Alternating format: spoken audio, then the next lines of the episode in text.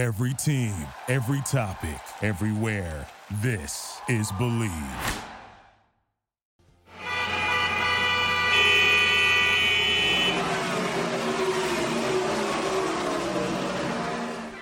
This is Garage LA, Garage Latino. We don't talk about football here. We don't talk about golf. No. We are two Latino gearheads, David. and Ricardo, that are lucky to test the latest cars for you. So you can make a better decision when you are ready to buy. But there is more. Since we are Latinos and we have more than 50 years doing this, we have our own opinions and don't have pelos en la lengua to be nice for the sake of it. News, opinions, and our verdict, Latino styles on things on wheels y al que no le guste que se chingue. Garage Latino on Bleav Network starts now.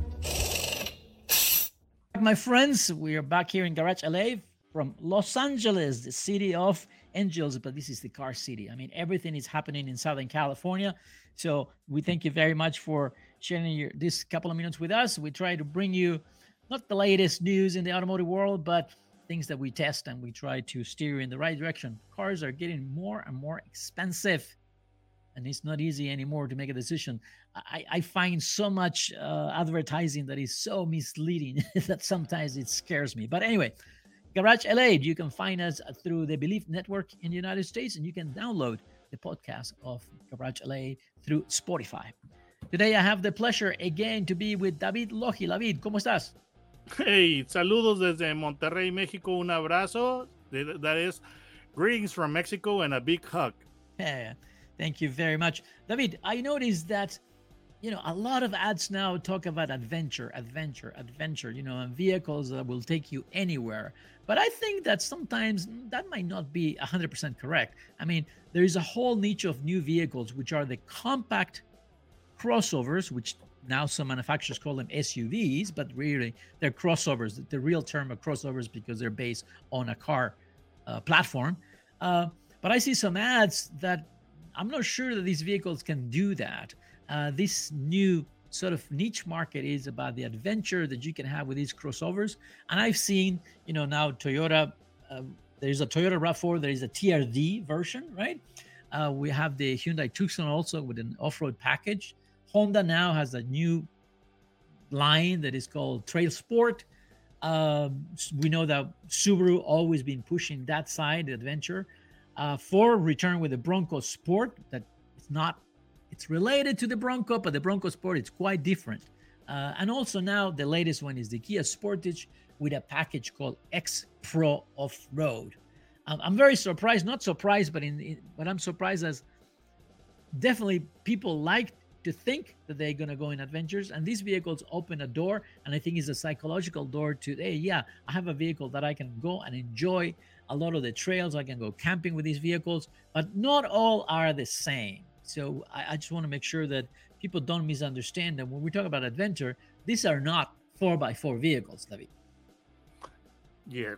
I, yes i have noticed that that um, a lot of uh, a lot of ma- manufacturers now are jumping in this uh, bandwagon of uh, having um, supposedly adventure oriented versions on their on their vehicles and that's a, that's that, that's pretty interesting because for example you will see also the man, brands like mazda that they have the cx50 and the CX50 it's a standalone model, not a not a not a version of uh, of an existing uh, uh, model that has been um, modified to give it a more um, off-road uh, capable image. But it's in itself uh, a standalone version. But what it brings to the to the Mazda family is the uh, supposed uh, the supposed uh, adventure adventure ready image. Yes. Now, what's happening is that um, we have seen how uh, the um, the crossover vehicles have become the new normal in America. So, you know, in the past, we used to have yeah. uh, Camrys yeah. and Accords, and that was the uh, the, the vehicle that uh, dominated the su- suburbs. And you know, they they were good vehicles, and they are good, fine vehicles, but you know, they they became so common that they started looking uh, well dull. And that is exactly yeah. what's happening to uh, crossovers which have become the new uh, minivans and the new station wagons of, uh, of the suburbs.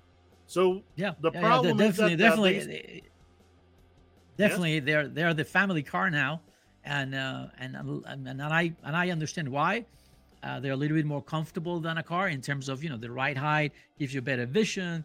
People feel more secure. You got more trunk space. So there's a lot of pluses, and I can see why it becomes the family car. Go ahead. Yeah, the, and the, the thing is this that uh, a lot of soccer moms quit their minivans because they uh, became some kind of uh, suburban prison.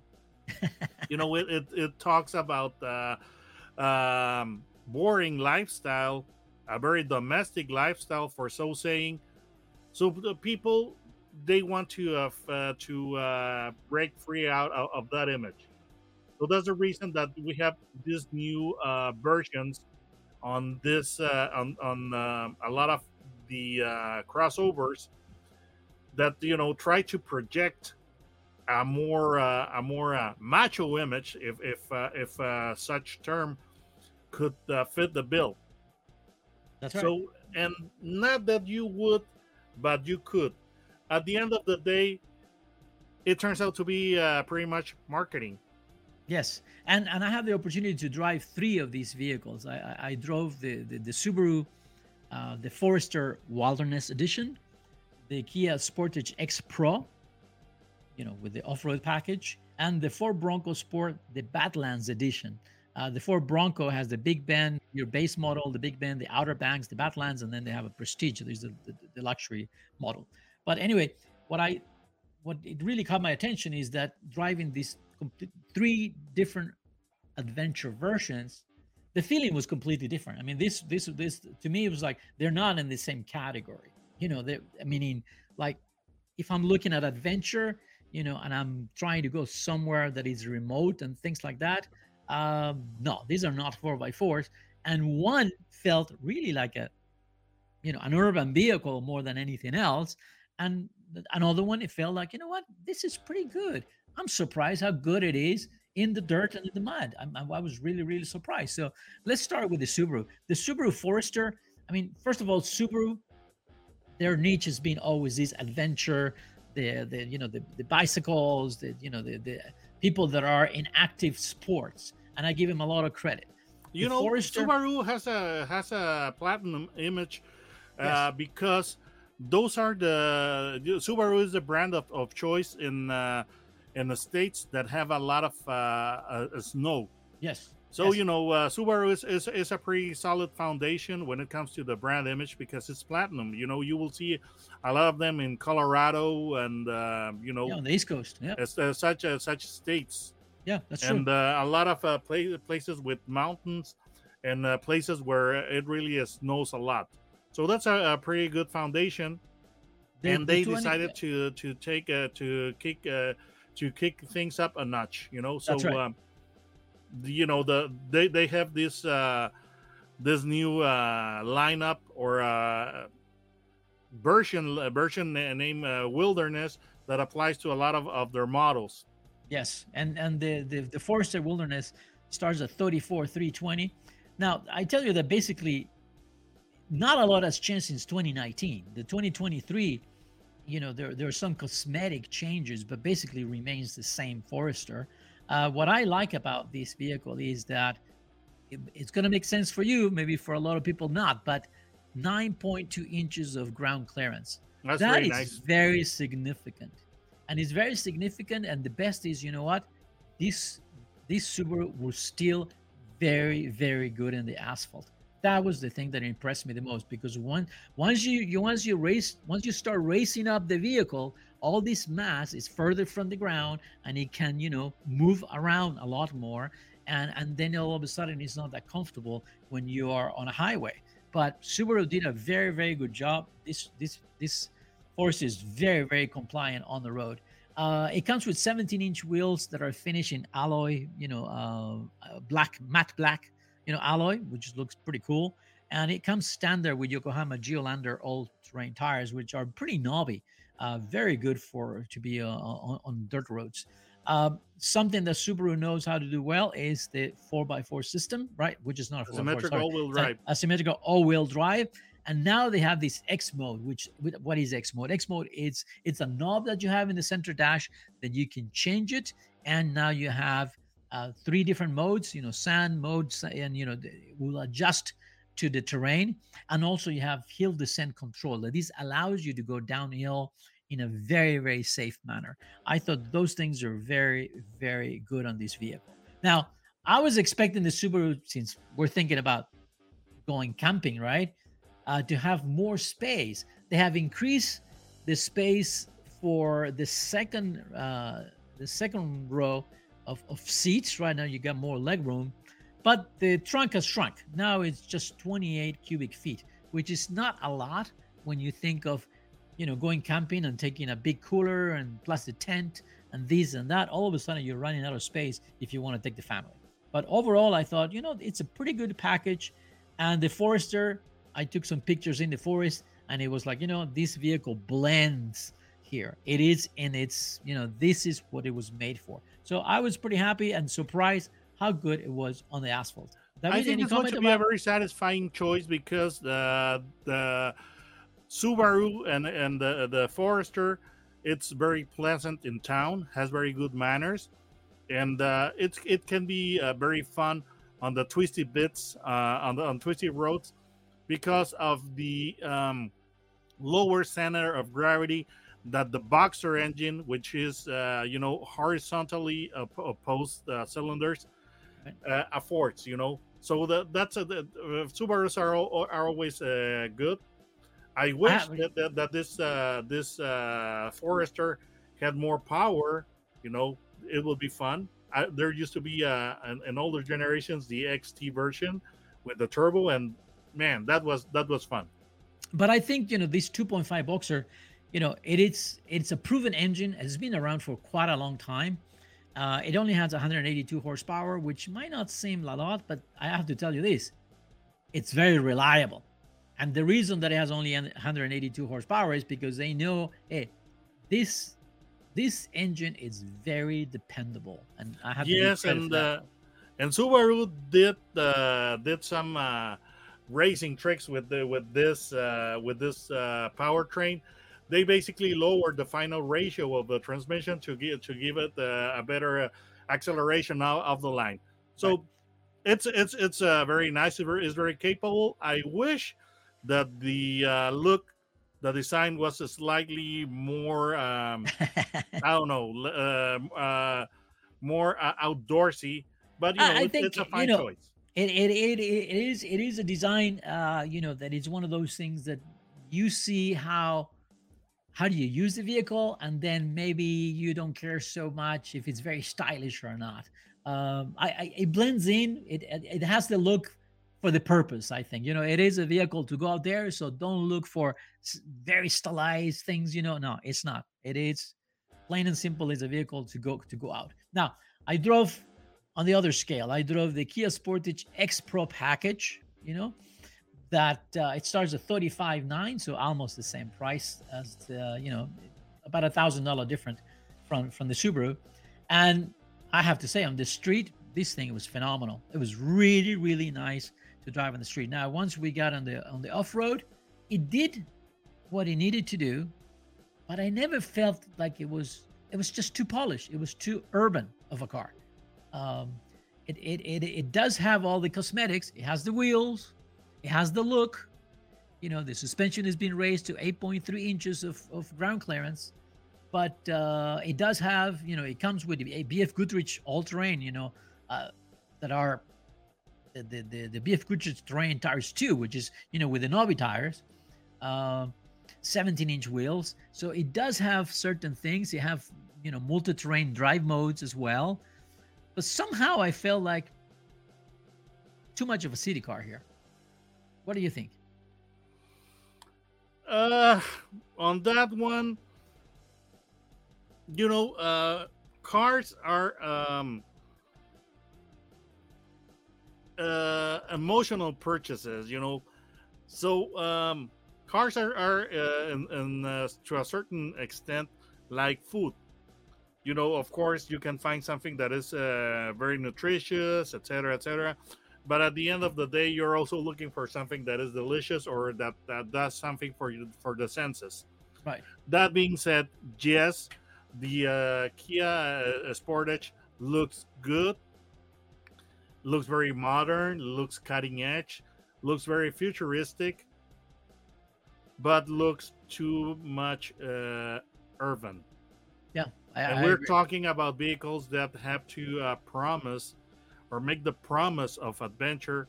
And quite frankly, I'm not getting any of that looking at the vehicle. And I, I realize, sorry, the specs may be fine. I realize the ground clearance is not bad, uh, 8.3, you know, which is something uh, that is uh, that is uh, decent. Yeah. Yes, it has uh, all-wheel drive, and yes, it has a center differential lock, of course. And and, But and the but the looks, and it has the biggest trunk. I, I'm not buying it. It, it it also has the biggest trunk, almost 40 cubic feet. Yes, I realize that, but quite frankly, it's like uh, I don't know, like trying to go uh, outdoors with with um, I don't know, maybe a tux. But hey, you know what? I am wearing uh, this uh, this shoes. They are rugged. So to me, quite frankly, I I uh, I would uh, I would not uh, I would not even consider it because to me, you know, it's not uh, that uh, just being uh, right for the part, but you gotta look the part. And the Kia Sportage X Pro doesn't look the part at all. So third- um, yes, the third vehicle that I drove is the Ford Bronco Sport, which it's related to the Bronco, but it's also it's related. It's far from only a by Bronco. name.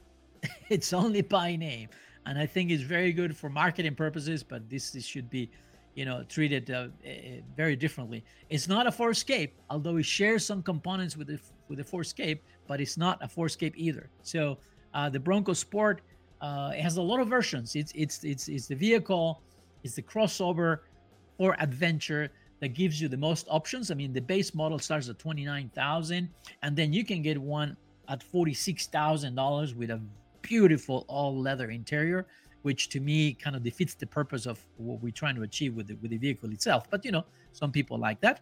Um, the standard uh, Ford Bronco comes with a 1.5 liter engine. It's a three-cylinder turbo that generates 180 horsepower. Um, there's an option for a two-liter motor, and I will go for that definitely. I mean, I just I will skip the 1.5 three-cylinder. I'll go straight to the four-cylinder because having 250 horsepower uh, uh, and and a transmission uh, with uh, with a twin clutch and also a differential lock makes a huge difference. And I think that's why I think the package called Badlands is the best overall, and that's at thirty-six thousand dollars. So we're still within the same range as the other two vehicles. Um, it comes with a goes over any type of terrain, you know, mode system. They, they- they call it the Ford Goat. Uh, a knob in the center console that you can switch it, put in mud, ruts, you know, uh, sand, uh, heal the Five sand modes control. uh, on the base uh, models and seven on the on the better equipped ones like the Badlands. Yeah, yeah, right? and and I have to say that uh, it's quite. I was very impressed. I have to say that I was very very impressed because I did not expect so much capability out of this vehicle. Um, the ground clearance is 8.8, which is not as tall as the Subaru, but you can get as an option you can get 17 inch wheels so that will raise it almost an inch. So now you're in the same you know uh, ground clearance as the subaru. And also with the 17 inch wheel option you get all kinds of tires uh, that you can buy for this vehicle. So uh, i was very very surprised. The, the, the, this all-wheel drive system works almost like a 4x4 uh, and very very good. Uh, the interior also you can see that is designed to take it out and have to you know and you have to find a way to clean it right away. A lot of rubber mats a lot of you know uh, the trunk space was very generous. Not as big as the uh, kia but a lot bigger than the, than the subaru. And I think Um, that that's a very uh, one of the uh, strong suits of the uh, Bronco Sport because uh, the interior has been designed, even from the most basic version, to be very useful and to be easy to clean. yes And it's got a lot. Of, uh, uh, it's got a lot of nook and nooks and crannies. And uh, as you uh, go up the ladder when it comes to to the versions, more nooks and crannies uh, start uh, start showing up. Yeah. So the the the Bronco to me, you know, it's it's is what I would uh, personally would uh, uh, buy because that doesn't look so. It looks like an interesting vehicle. It looks like a fun vehicle. It promises uh, uh, adventure, and it's pretty capable. Yeah, it is and, very uh, capable. You know, the interior does not rely on oh, I put different seat covers on it, and I put uh, uh you know another type of stitching. The interior has been designed to be useful. I have to say, I talked to the designers, and from the ground up, this was going to be a vehicle that people will take it, you know, uh, going camping, especially, or going, you know, with your mountain bike, you know, going to places where you will need to get there through some road, and there might be some, uh, one, you know, it only takes one spot, one deep hole, one deep rut to put you out on your trip, you know. So having that capability uh, it allows you to to go even if it's raining if it's snowing hey, you can still do it uh, i like the exterior design on the bronco sport. So to me is a toss. Between these three vehicles i think the subaru does a great job but just on the design side and the interior of the subaru uh, they don't convince me personally. Uh, so for that reason i have to say the, the bronco sport i thought it was a much better package overall. And having so many choices you know within that lineup also i think it's it's uh, it's pretty good. So um but friends remember you need to go and drive it yourself because at the end of the day you have to be happy with what you get it costs a lot of money we can only guide you as to what we think will work best for what the car is being designed for or at least is telling you what it is definitely out of these three there's two that we will take off road the kia sport X Pro, I'm not sure. We could in an emergency, It's but I don't know. stylish. It is very it's stylish and you know for example um i remember and that to me that's that's the the major the major factor that that, that does that does not convince me to to even look at it even uh, as capable as it might be you know?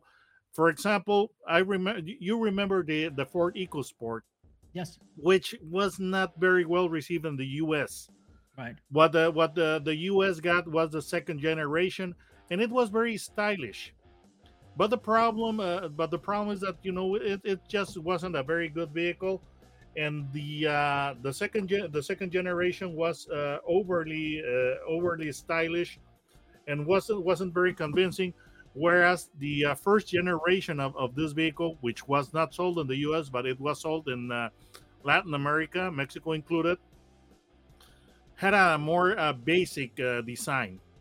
Very very rugged very Yeah. very uh, simple and rugged and that uh, was very appealing that made it very appealing Yeah. so uh, design definitely uh, plays a big part on on this you know it's Well, is, the uh, you design know, design like, is what you uh, see. Design is what you see, and what you know is your first emotion, your first connection with the vehicle. And- exactly And, I So, think the uh, people at Ford have done a great job with the Bronco Sport. Oh, David, of before before before I forget, how do people find you in YouTube?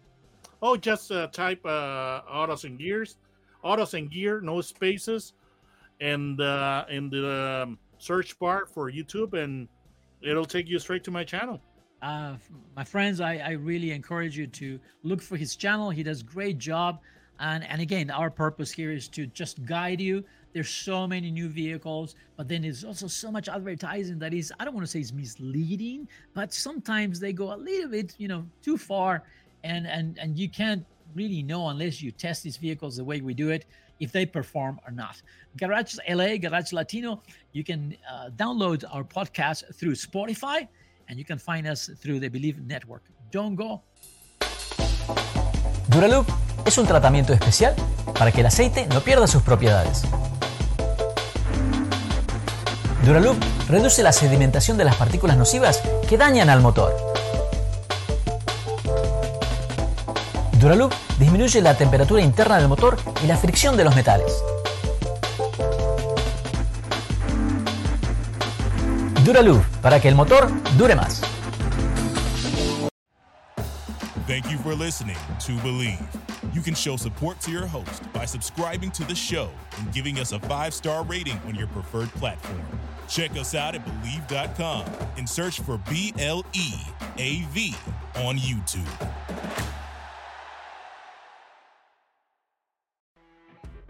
You know, when you're listening to a true crime story that has an unbelievable plot twist that makes you stop in your tracks? That's what our podcast, People Are the Worst, brings you with each episode. I'm Rachel.